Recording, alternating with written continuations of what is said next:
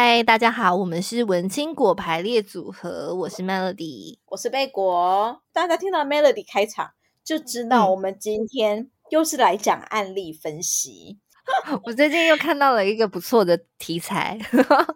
这个礼拜呢，让 Melody 注意到的就是波特王与火星叔叔之间的爱恨情仇。我这边想要先帮 Melody 打一个广告。嗯、Melody 她其实有一个自己的 podcast，叫做《姐看的不是剧，是人生》啊。对于这个追剧王的追剧能力有多好，麻烦大家去听一下，好不好？先 follow 起来再说。感谢你。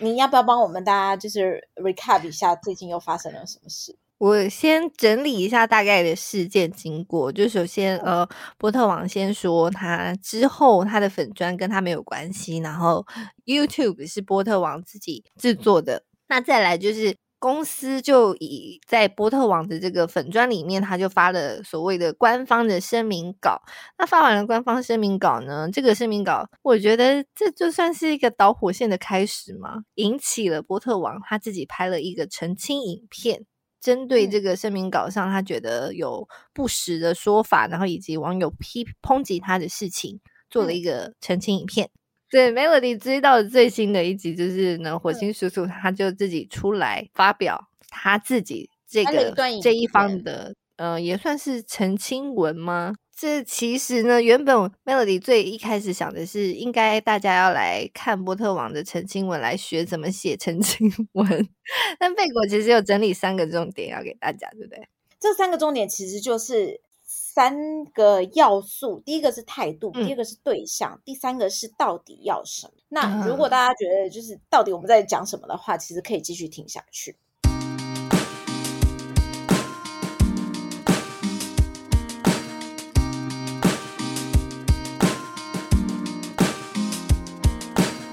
好，老实说，贝果也有处理过类似的事件，所以我大概比较不这么客观的去看这些事情。嗯、然后我目前也觉得，就是真的两边都没有错，嗯、也都有错。所以我还蛮好奇、嗯、，Melody 在追剧的过程中，你是站在谁那边？嗯、然后你为什么会想要站在他那边？或者是说你是怎么看这件事情？我觉得当然是我会站在讲的比较好的人那边啊。所以很明显，就是波特王他的作文写的比较好，他比较有条理，对，他比较有条理，然后他很明确散他的讯息也很明确，就我觉得我很清楚的听到他他现在走法律的原因是什么，然后他不想要跟他前东家继续合作的原因是什么，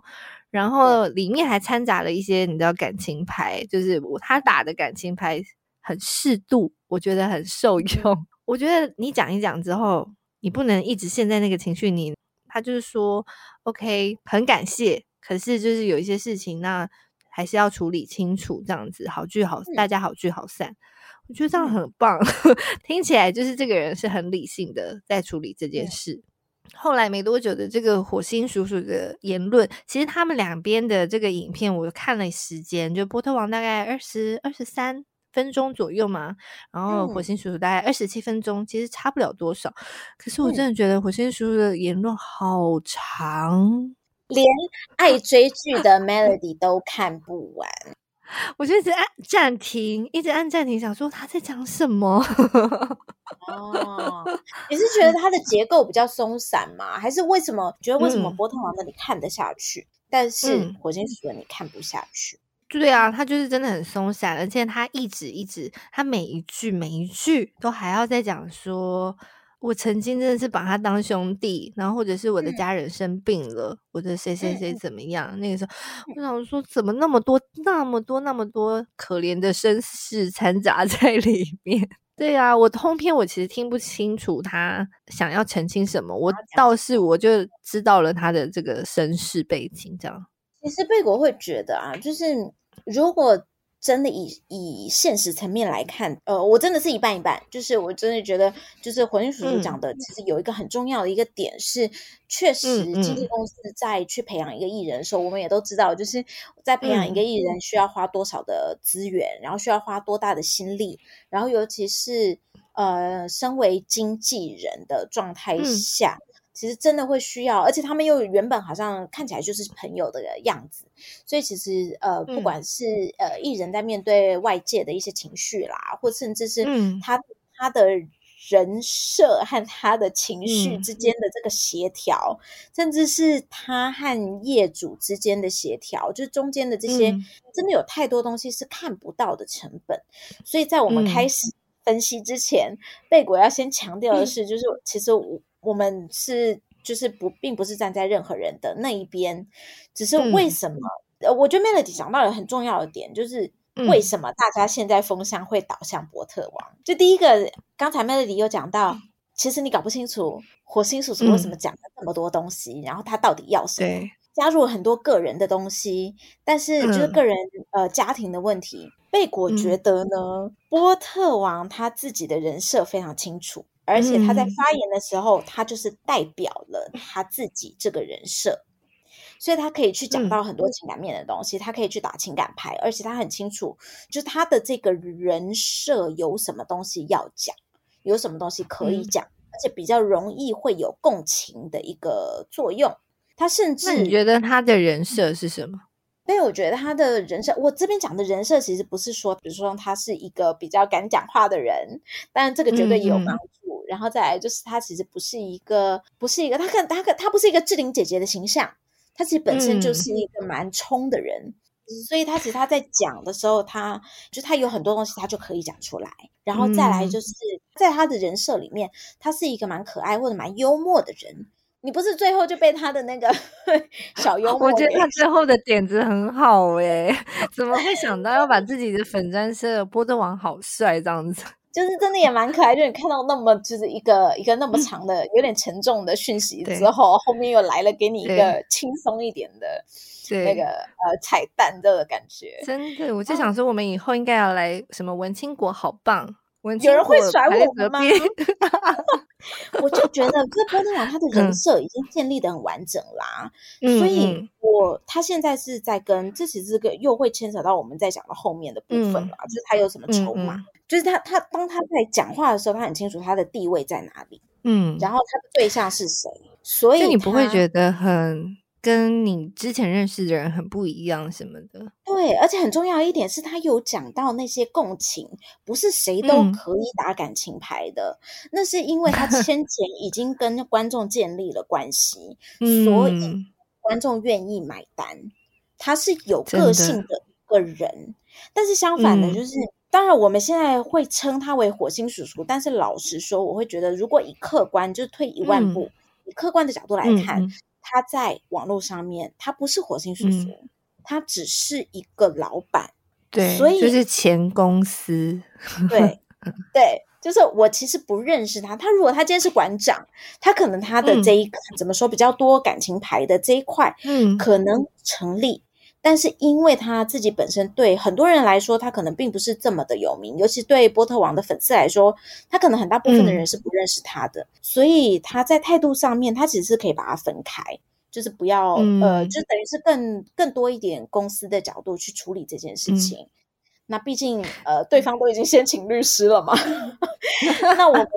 就是身为公司，我可以怎么回应？应该比较是这一块，嗯、然后在公司上面，他就有。更多的数据啦、证据啦，嗯，甚至是呃，就是更 solid 的一些，我我一看我就觉得、嗯、啊，对方没机会了，不用打了，那样子的一些东西拿出来的话，嗯，可能你在看的时候也会比较比较可以理解吧，或比较有共感吧。对，我觉得如果是以公司的立场的话，就是完全的不要掺杂情绪，很理性的就事论事的讲。今天我觉得两边有一个。很好，就是之后打不一定谁谁会赢谁会输的，就是波特王这个名字到底应该属于谁？如果他真的想要为难波特王，就今天 今今天他不甘心之前的这个养育的或者是培育一个艺人的成果，然后就是在艺人长大了之后就要离开带走的话，我觉得他就是很理性的。举例说，为什么他觉得这个波特网的名字应该要属于公司？就就事论事就好。嗯，可是其实这就是我们在讲的，呃，刚才其实我们我们可能到时候 可以帮大家顺一下顺序，但是就是我们讲的第三点，嗯、就是他们到底要什么？我就感觉啊，你在发声明的时候，呃，很清楚的波特网知道他要什么，而且他非常知道我现在手手上的筹码有什么，我要怎么样用这样的筹码，我去拿到我要的东西。嗯但是相反的，就是公司这边，他其实他不知道要什么，我觉得也有可能，当然这是我自己随便的猜测哈，就是有可 能他真的就是很多小公司会遇到状况，他真的就是投入太多的情感，然后所以他想要毁掉他，但是又不想毁掉他，然后他想要想要就是把这个一手打造的东西留下来，但是又对，就是又找不到一个。可以留下来的理由，或者是可以让他继续活下来的，嗯、很 很纠结。就我们我们自己在讨论的时候也有说到嘛，就是你说其实波特王他他里面有讲到什么，以前都称兄道弟嘛，然后现在就是暗示钱老板情绪情绪勒索，结果钱老板就真的通篇都在 情绪勒索，嗯、对。好，那这个 其实我觉得这个完全就可以。嗯、就第一个，他当然就是我，我真的相信，就是他可能把自己个人的情绪放太进去了，嗯、所以，嗯，老板在回应的时候，嗯、他可能他自己根本没有想清楚他要的是什么。然后再来就是，嗯、他其实就回到我们刚才讲的，呃，第二点，就是他其实他也没有搞清楚他的对象是什么，所以导致他的结构非常松散。为什么这么说呢？嗯就是好，他先不知道他自己要什么了，所以他不晓得他要打哪个点，嗯、对，然后所以他就只能顺着波特王他已经帮你架好的这个、嗯、这个架构，一个一个去打。这时候他当他决定这样做的时候，他已经输了，因为他没有想清楚，就是他自己想要主打的东西是什么，然后他要怎么样用他他现在手上的筹码。去主打他想要得到的结果。嗯、那再来第二点就是，他其实他没有想清楚他的对象，因为波特王非常清楚他的对象就是他的粉丝。他之所以要出来，他其实我们终终归一句话就是，我就是不想要让我的粉丝对我失望嘛。因为波特王是就等于我啊，我如果今天让粉丝失望了，或者他觉得我这个人就是个就是个渣男。始乱终弃，对前公司始乱终弃，对，或者就是个背信忘义的、不讲义气的兄弟，那我对我的粉丝就是就没有办法交代了。嗯，所以我记得我们第二集的时候有讲，呃，第二十一集的时候有讲过，你不管怎样发声明的时候，你的沟通对象一定要想清楚。我觉得公司的部分就是没有想清楚他在对谁讲话。今天他其实只需要。只需要回应网络就好了。嗯，哎、欸，可是要回应波特王、欸，哎，就是其实你们都已经上法庭了。其实转念来想，就是 其实也是蛮感人的、欸。他就是只、嗯、只对波特王喊话，就是是真爱。啊、他只看着他，然后他所有的言论，其实也都是在对波特王说话。他就是把它当做是一个公开的烂群组的概念，嗯、所以这就是为什么我其实如果我客观来看的话，贝果、嗯、会觉得，呃，公司这边他不一定真的有这么坏吗？这个我持保留态度啦，因为我们真的不是当事人，不晓得两边的实际状况。